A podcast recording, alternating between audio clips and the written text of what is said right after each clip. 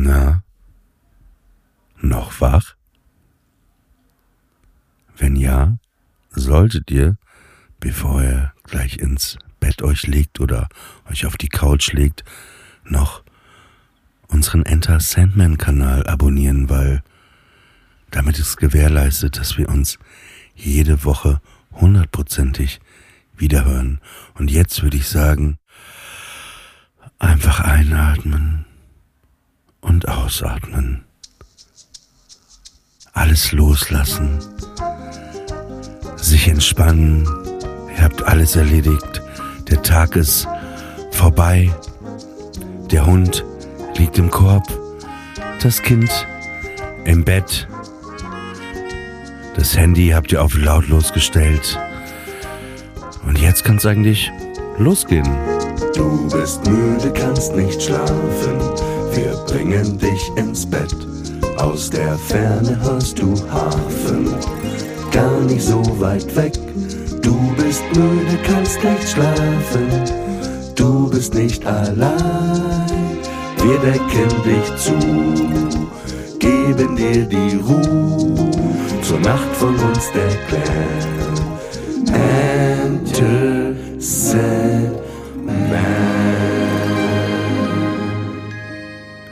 Wir wollen euch auch heute zudecken, euch einen Kuss auf die Stirn geben, euch noch einmal durchknuddeln. Wir wollen euer Kassettenrekorder sein an eurem Ohr, euch ins Bett bringen, euch in Sicherheit wiegen. Und wenn ich sage wir, ihr wisst, ich bin nie alleine.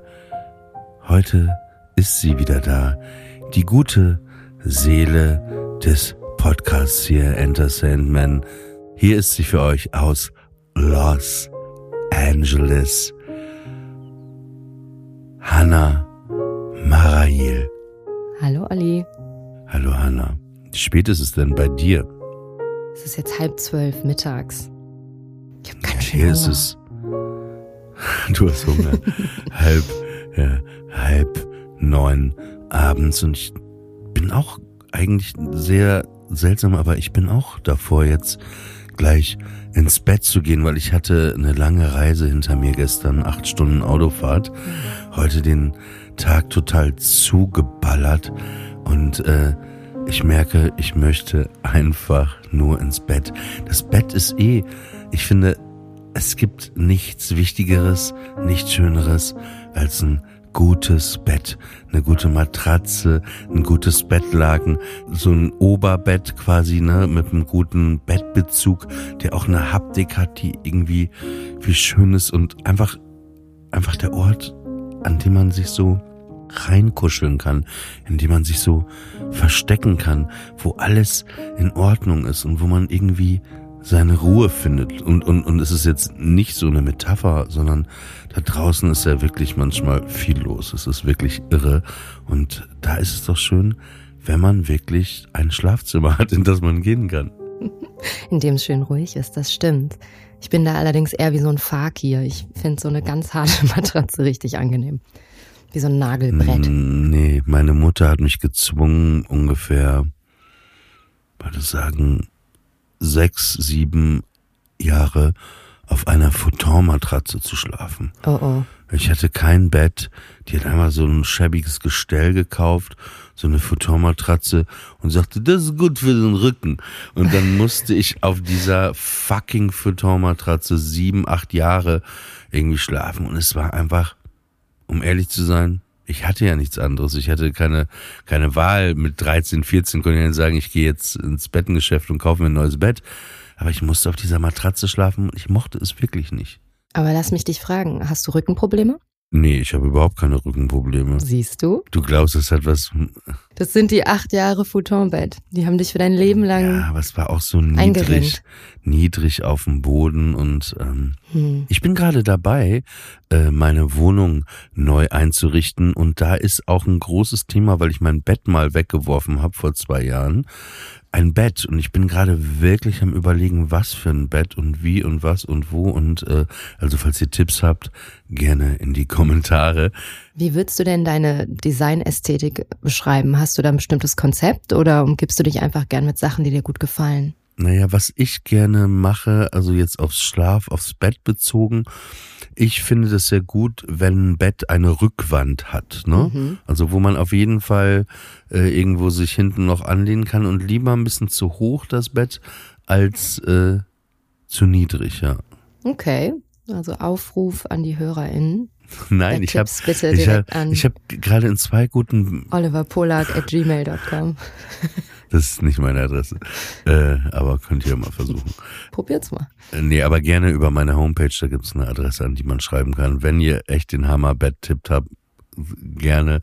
Äh, aber ich habe gerade in zwei echt tollen Betten geschlafen. Das war, war einmal im W Hotel in Amsterdam. Die hatten auch so Magic Matratzen und Kissen. Ich wollte da auch nochmal hinschreiben, ob die mir sagen können, äh, was das ist für eine Matratze. Und dasselbe auch im Savoy Hotel in Köln. Die haben so neue Apartments. Und da war das auch so, wenn das so Magic ist, ne? Wenn man, das ist einfach, es hört sich so blöd an, aber ich finde so, so, was ich gerade sagte, da draußen ist immer so viel los. Man hat, und manchmal ist es einfach schön, es ist so wie so ein Panic Room, so ein Safe Space, ne? Voll. Dass man, äh, ja, Ich liebe Hotelzimmer eh, weil man mit nichts irgendwas zu tun hat. Da kommt jemand und macht einem alles sauber. Man muss sich nicht um dreckiges Geschirr kümmern oder so. Das ist echt einfach wie so ein White Cube, in dem man leben kann. Nee, das ist, das ist auch Magic, das ist Zauberei. Du gehst aus deinem verwüsteten, äh, unaufgeräumten Hotelzimmer und du kommst wieder und es ist alles aufgeräumt. Ich frage mich auch immer, wenn mein Hund, ne, wo wir gerade über Magic sprechen, ne, wie der Fahrstühle rezipiert.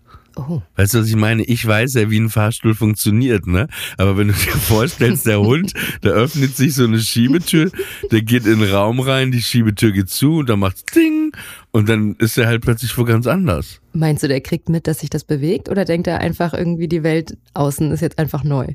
Ich weiß nicht, was er denkt, aber es ist ja wirklich für den, das ist, für ihn auf jeden Fall Magic. Aber das ist eine, genau die interessante Frage.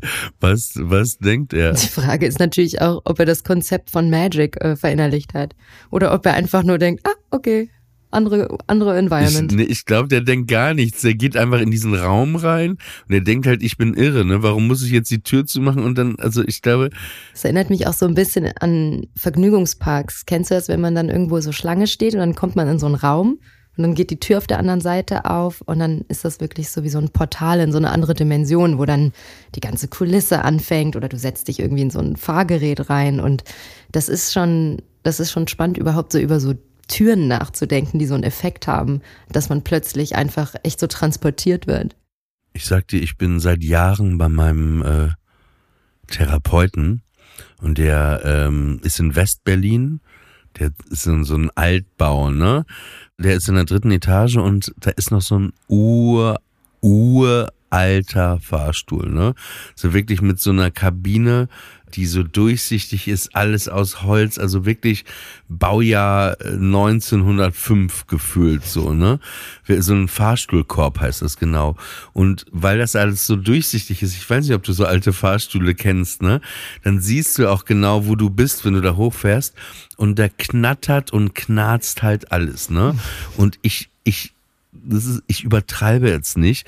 Es ist jedes Mal, wenn ich da bin, denke ich, ey, lauf doch einfach hoch und fahr nicht mit diesem Fahrstuhl, weil ich habe einfach wirklich eine Todesangst, dass da keine Sicherheitstechnik und alles so drin ist, weil er so alt ist.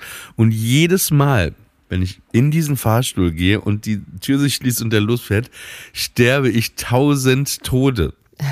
Aber eigentlich müsste ich da mit ihm mal drüber reden. Also ich denke immer, und das ist aber Kannst du direkt mitnehmen, das Thema. auch keine, keine, ja, keine irrationale Angst, weil es gibt's ja immer wieder auch so, also so, und, und man fragt sich ja bei so einem Fahrstuhl, wurde der modernisiert oder warum wurde er vielleicht nicht ausgetauscht, ne? Wie machst du das denn in New York mit den Fahrstühlen? Weil da, wenn man da so in den 40. Stock fährt, dann kriegt man ja erst recht einen Rappel, wenn man sich überlegt, dass das mal runterfallen könnte. Ja, du hast grundsätzlich absolut recht, aber ich bin in New York komischerweise das Hotel, in dem ich da immer schlafe, hat nur sechs Etagen und meine Tante wohnt auch in der ersten Etage. Nee, Also so, so, deswegen, es gibt lustigerweise die Orte, auch Katz ist ja ebenerdig, so, an denen ich mich immer rumtreibe, die sind alle mit dem Boden unten verbunden. Ich bin auch gerne nicht zu hoch, also so, weißt du? Was bist du nochmal für ein Sternzeichen? Stier, aber was hat das jetzt mit den, mit Erdung oder Ich frage mich, ob das ein Erdzeichen ist, aber so gut kenne ich mich da mit Astrologie auch nicht aus. Ja, das sind immer die besten.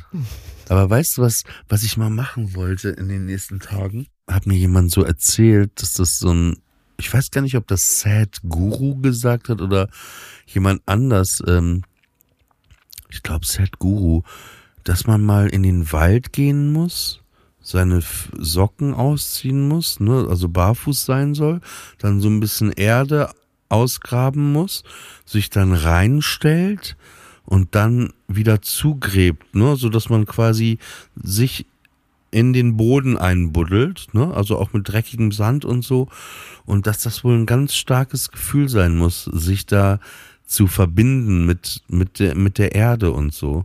Wie ein Baum. Ja, ja. Und dann, und dann Zecken an den Füßen. Nee, glaubst du, da sind Zecken in dem Weiß Sand? ich nicht. Die sind überall. Ist das nicht die große Sorge? Ja, aber, aber trotzdem, ich glaube, kurz ist er erst, ah, na, wo so ein Zeckenbiss ist auch nicht geil. Aber ey, wir können doch jetzt nicht vorm, Sch- die Leute wollen schlafen. Es gibt keine Zecken im Wald. Zecken, abstürzende Fahrstühle. Wir sind schon wieder in einem guten Mindspace hier für Ja, ist schön, dass du um es die nochmal wiederholst. Nein. Aber ich finde das Interessante immer, egal über was du redest, es kann das Traurigste sein, was es ist, du bist immer am Lächeln, wie die Katze von Alice im Wunderland. Ja, muss ich auch echt aufpassen. Ja, ne, auf Beerdigungen immer, so bist du immer am Smilen. Hey, hi, schön, dass du da Das bist. ist auch so. Geil, ja. wo ist denn die Aftershow-Party?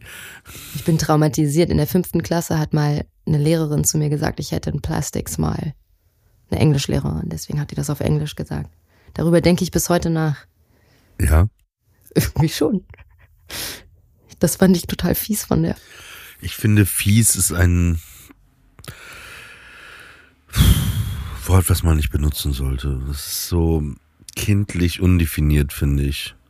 Die Fies-Lobby meldet sich. Die Fies-Lobby. Das kann man nicht mehr sagen. Die Lobby der Fiesen. Darfst du nicht mehr sagen jetzt. Die Lobby Diskriminierend. Fiesen. Du hast ja in der letzten Folge mit Anna ganz viel über Holland gesprochen. Und ich wollte dich äh, fragen, ob du Holland überlebt hast.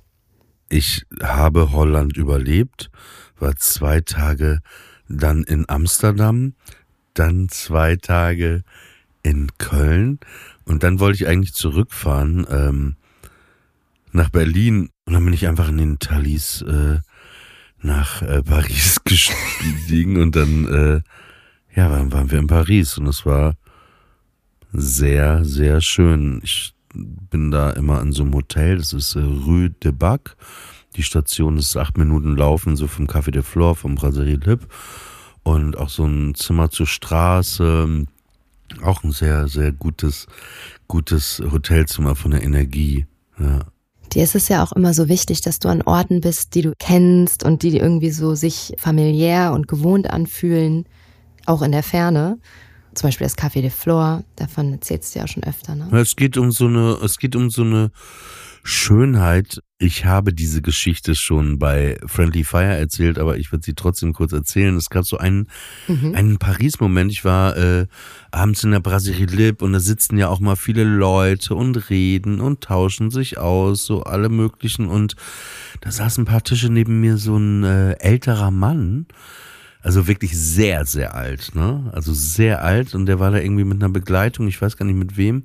Ist mir kurz aufgefallen und dann, ähm, als der ging und zahlte und aufstand, ne? Standen plötzlich alle Menschen um den rum an den Tischen auf und fingen an zu klatschen und der strahlte, wie ich glaube ich noch nie jemanden strahlen gesehen habe. Also ein wahnsinnig alter Typ.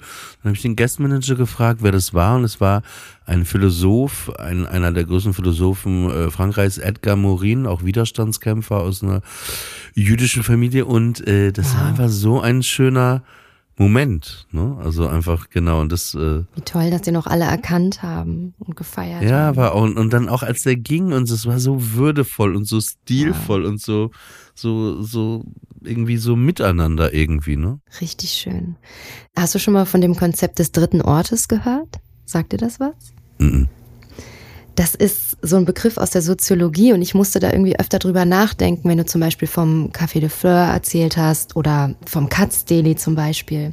Dieser Begriff, der beschreibt eben Orte abseits von Arbeit und von dem Zuhause. Also die Idee ist quasi, dass man einen ersten Ort hat, das ist auf die Arbeit und dann der zweite Ort, das ist das Zuhause bei der Familie und dann ist für Menschen eben total wichtig, dass es auch diesen dritten Ort gibt. Und das können ganz viele verschiedene Orte sein. Und ich glaube, so ein Café wie das Café de Flore oder auch irgendwie ein öffentlicher Platz oder ein Park, das sind eben solche Orte, die diesen, diesen Third Place äh, im Original quasi beschreiben und der einfach so einen Ausgleich schaffen soll zu dem Stress des Alltags. Und diese Orte sind total wichtig für die Menschen, weil sie eben Stress reduzieren, weil sie irgendwie auch so eine gewisse, im Idealfall, Gleichheit zwischen den Menschen herstellen. Sozioökonomische Grenzen brechen sich zum Beispiel auf. Das sind in der Regel total demokratische Orte, wo alle zusammenkommen. Und ähm, ich finde die Idee irgendwie total schön festzustellen, dass man in seinem Leben und an dem Ort, wo man wohnt, eben diese dritten Orte hat. Und ich finde bei dir so schön, dass du selbst, wenn du reist nach Paris oder nach New York, auch diese dritten Orte für dich so entschlossen hast, wo man sich kennt, ne? Und wo die Leute irgendwie auch miteinander in Interaktion treten. Ja, ich lese gerade hier, also während du sprichst, es ist ja Ray äh, Oldenburg, Genau. hat das äh, in The Great Good Place geschrieben und er sagt, am dritten Ort sollten sich acht Charakteristika aufweisen. Also erstens sagt er, äh, muss er sich auf neutralem Boden befinden, der Ort. Und jeder kann da äh, daherkommen und gehen, wie es ihm beliebt, also da ein- und ausgehen. Äh, zweitens steht dieser Ort grundsätzlich allen Bevölkerungsschichten äh, offen und soziale Unterschiede werden abgeschwächt. Drittens sagt er, ist Konversation erwünscht. Viertens sind dritte Orte einfach zu erreichen. Fünftens äh, verfügen sie über Stammgäste. Sechstens steht die Optik des dritten Ortes nicht über seiner Funktion. Was kann das bedeuten? Ich glaube, es geht gar nicht darum, dass der Ort notwendigerweise total ästhetisch oder schick ist, sondern dass die Idee, dass man dort zusammenkommt und in Interaktion tritt, quasi größer ist. So, dass da einfach nur ein Tisch auch stehen könnte aus Holz mit fünf Stühlen. Genau. Genau, und dann ähm, siebtens herrscht eine spielerische, playful Stimmung. Allzu ernste Themen werden vor der Tür gelassen. Achtens dient der dritte Ort als zweite Heimat, äh, Zweitfamilie. Super interessant, ja. Was würdest du denn sagen, ist so dein, dein Lieblings-dritter Ort in Berlin? Ich weiß, es ist, ich weiß, es ist also für Hörer, die schon lange auch den anderen Podcast hören, ist es jetzt keine Überraschung, aber es ist äh, ungewollt, also ohne dass ich drüber nachgedacht habe, es ist das Borchert. Das ist einfach dieses Borchert, weil das macht um 12 Uhr äh, morgens auf, aber man kann eigentlich schon um 11 Uhr auch reingehen. Und dann sagen die nichts und bringen dir schon einen Kaffee. Und er schließt einfach spät in der Nacht. Man kriegt bis 12 Uhr noch Essen. Und es ist so ein Ort, der irgendwie immer da ist, wo immer Lebendigkeit ist, wo immer Leute sind, wo man auch ähm, ja die Kellner äh, zwischenzeitlich kennt und wo man sich irgendwie aufgehoben fühlt ne? und Mhm. mal plaudert äh, und genau dieses Gefühl von Wärme und äh, ja ist da auf jeden Fall das ist ein Stück äh, auf jeden Fall Heimat Wie die auch mit Stammgästen umgehen da, ne? Das ist ja auch so schön, so begrüßt zu werden an so einem Ort. Ja, und das hatte, ja, habe ich jetzt gemerkt in, äh, in Paris, als Arthur und ich an dem Abend dann halt in die Brasserie Lip einfach in Paris Mhm. ging, dass der Guestmanager kam, oh Arthur, oh Arthur, he is my favorite customer. I'm always very happy when I see him. Where you want? Also die sind so, die sind so, äh, ja, das ist irgendwie, das ist ein gutes Gefühl. Auch, auch, ich war auch im Café de Flore, einfach wenn das so eine vielleicht Kleinigkeit ist, aber wo der, der Kellner mich erkannte und sagte, nein, nein, nein, äh, muss ich jetzt äh, nicht anstellen. Und, äh, how have you been? Uh, I didn't see you for a long time. How's the dog? Einfach so, so nett, ne? Hm. Ach, ich muss irgendwie, weil du sagst Ort, Wohlfühlen, Kellner, wo wir gerade drüber sprechen. Ich möchte äh, einen Autor zitieren. Er hat äh, letztes Jahr ein Buch geschrieben. Ähm, das heißt L'amour numérique ist bei Surkamp rausgekommen. Ach, krass, warte mal, ist das dieser ähm, Oliver Pullack? Oliver Pullack. Ah, Genau. Und äh, und da Brilliant Mind. spreche ich über die Kellner und da habe ich nur fünf Sätze, weil die passen so gut. Ich hätte sie jetzt nicht besser. Er und die anderen Kellner haben mich und alle Gäste im Blick. Ohne aufdringlich zu sein, der leichte Zugwind, wenn sie vorbeirauschen, man ist hier in ihrer Obhut. Eine uniformierte Armee der Zivilisiertheit, Kultursoldaten, die die Symmetrie der Dinge im Auge behalten und den Umgang verteidigen. Oh, sehr schön. Ja, finde ich auch fast so, so, das ist so das Gefühl, ähm, was man hat. Das ist so schön, auch dieses Gefühl, wenn man so umhegt wird. Und was ich gerade ähm, mal nachgeschaut habe, ist, wo eigentlich der Begriff des Kellners herkommt. Und zwar aus dem althochdeutschen Kellnari für den Kellermeister, das sich aus dem Vorratsraum entwickelte. Und das ist natürlich schon wieder echt so die deutscheste Beschreibung ever, weil ich finde nämlich gerade in Frankreich, da nennt man die ja Garçon, ne? Einfach Junge, was voll Schönes. Und auch so die englische Beschreibung, und da könnte jetzt meine sehr kluge Freundin Karin sehr viel mehr drüber erzählen, die da einen tollen Aufsatz drüber geschrieben hat. Ähm, die Idee des Waiters, ne? Waiting on Tables dass das auch so dieses, dieses Attentive und dieses Warten und dieses Umhegen da eben auch irgendwie etymologisch begründet ist, was ich irgendwie eine schöne Vorstellung finde. Hast du denn einen dritten Raum? Hm, das können so viele Orte sein, ne? Ich glaube, gerade hier in LA ist es wahrscheinlich am ehesten noch ein Ort in der Natur, zum Beispiel der Strand, weil das ja auch so ein eher demokratischer Ort ist. Weil ich glaube, im Borchards könnte man wahrscheinlich auch darüber streiten, wie zugänglich das ist für alle Leute, weil es ja auch mit einem gewissen Price Tag einhergeht, dort zu essen. Ja, okay, du hast, du hast auf jeden Fall recht. Ja, das habe ich vergessen. Deswegen. Aber wir wollen nicht so streng sein. Ja, ja, aber genau, okay. Aber ich glaube, genau, also dadurch, dass du halt hier so einen, so alles so weit ist und man nicht so viel auf der Straße ist, es gibt nicht so richtig Plätze, ne? so wie zum Beispiel in Italien, so Plazas oder irgendwie Orte, an denen man einfach so sitzt und verweilt, weil man halt so viel fährt und die Strecken so weit sind. Aber ich glaube zum Beispiel, der Strand ist echt ein schöner dritter Ort. Ich weiß nicht, wie viel Interaktion da stattfindet ähm, untereinander, aber das ist so ein Ort, das kostet nichts, dahin zu gehen. Ja, interessant, ja. Aber ich glaube, in Berlin würde, würde man sagen, wäre das wahrscheinlich, also jemand anders würde jetzt sagen, dass das vielleicht auch irgendwas mit Natur oder See oder so wäre. Es gibt mhm. jetzt ja, es gibt jetzt, finde ich, in Berlin nicht so wie, wie in Rom diese Treppe oder so, so Orte, wo man sagen würde, oh wow, das ist auch noch ein imposanter Ort, so eine Aussichtsplattform oder sowas. So wüsste ich jetzt nicht ein, äh, ja. sowas in Berlin. Ich glaube, in Berlin ist fast sogar auf der Straße einfach ein dritter Ort, weil man so oft Leute trifft, die man kennt. Ja, wobei ich finde eben, was ich dachte, was dieser dritte Ort auch beinhaltet, ist so ein Austausch, ne? Und mhm. ich finde, das passiert halt sehr extrem in Frankreich, in Paris, in diesen Cafés, wo diese Stühle sehr nah aneinander aufgebaut sind, wo man den anderen auch so mitkriegt, auch vom Gespräch, mit dem Wort. Ne, da ist es natürlich auch immer, wenn man ein Tier dabei hat, das ist dann immer noch so ein, so ein, so ein, merke ich immer wieder, dass dieser Hund, ähm, ist dann so ein Opener für so wirklich interessante Gespräche ne? und Leute kennenzulernen. Es war jetzt irgendwie äh, so äh, Amerikaner habe ich äh, kennengelernt, so zwei ältere Ehepaare, mit denen ich lange gesprochen habe.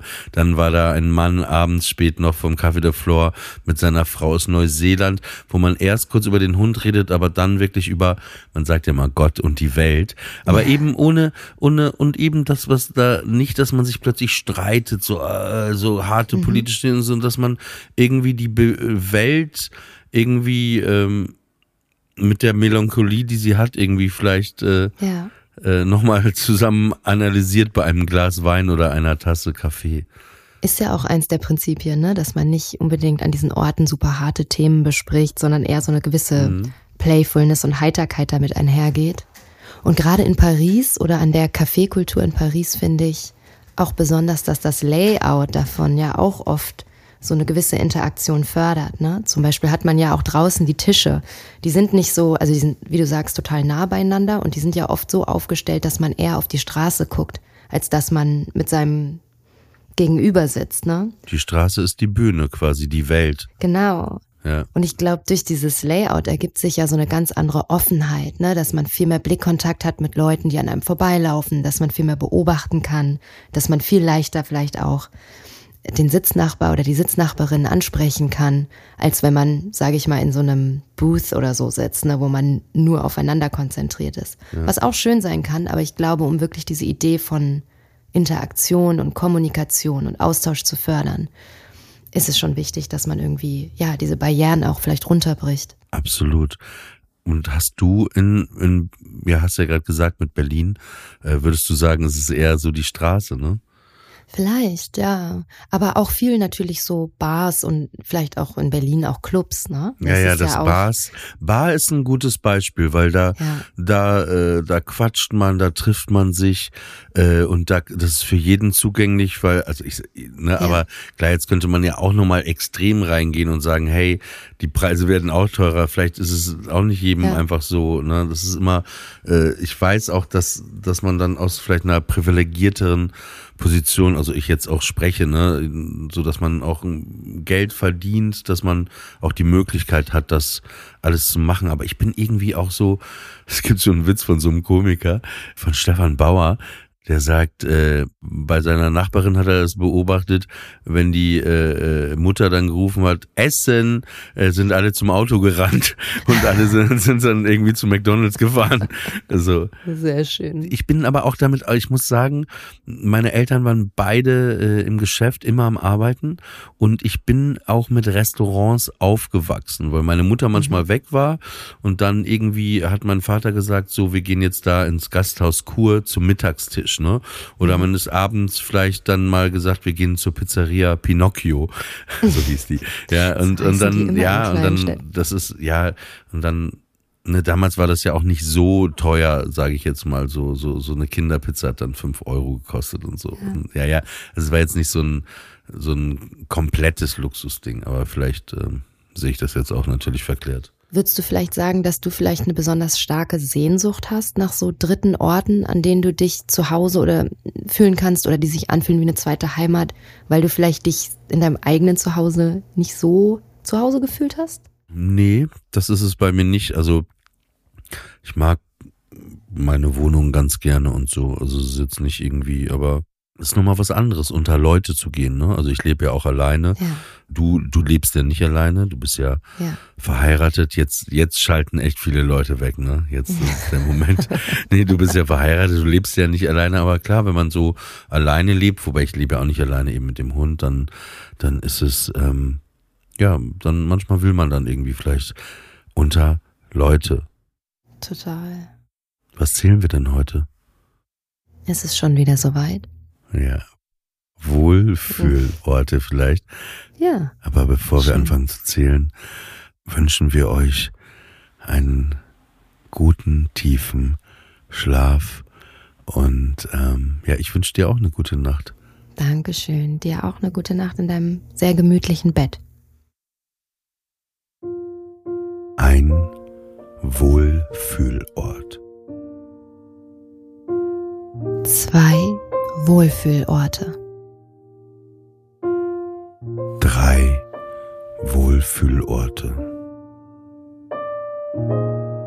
Vier Wohlfühlorte. Fünf Wohlfühlorte.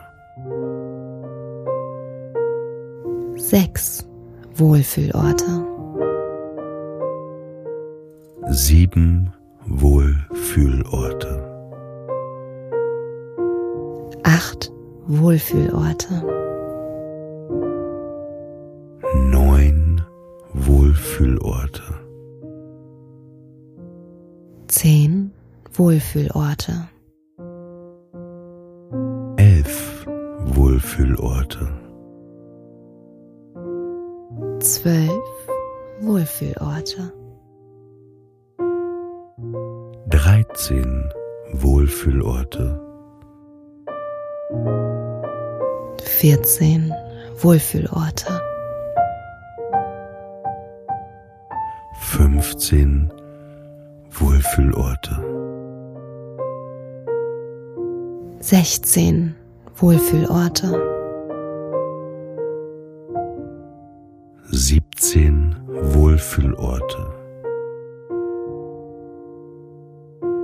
18 Wohlfühlorte. 19 Wohlfühlorte. 20 Wohlfühlorte. 21 Wohlfühlorte. 22 Wohlfühlorte. 23 Wohlfühlorte. 24 Wohlfühlorte. 25 Wohlfühlorte. 26 Wohlfühlorte.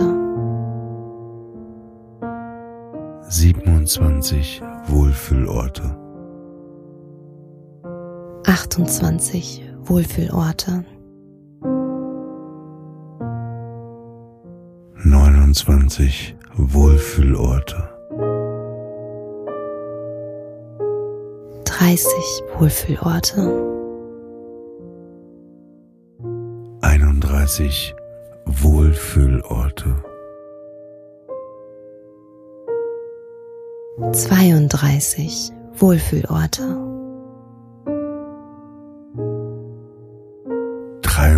33 Wohlfühlorte. 34 Wohlfühlorte. 35 Wohlfühlorte. 36 Wohlfühlorte. 37 Wohlfühlorte. 38 Wohlfühlorte. 39 Wohlfühlorte. 40 Wohlfühlorte. 41 Wohlfühlorte. 42 Wohlfühlorte. 43 Wohlfühlorte.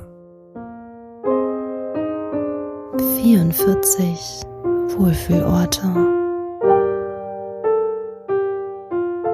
45 Wohlfühlorte. 46 Wohlfühlorte. 47 Wohlfühlorte. 48 Wohlfühlorte.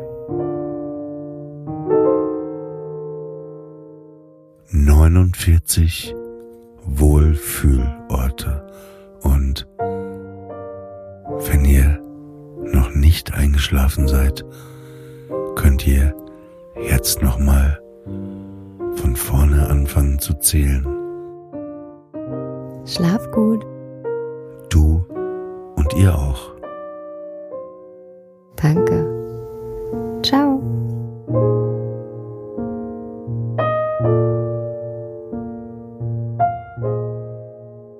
Enter Sandman ist eine Studio Bummens Produktion. Executive Producer Tobias Baukage. Produktion Hanna Marail. Ton und Schnitt Konstantin Lange und ein besonderer Dank geht an Aerobik für die wundervolle Musik.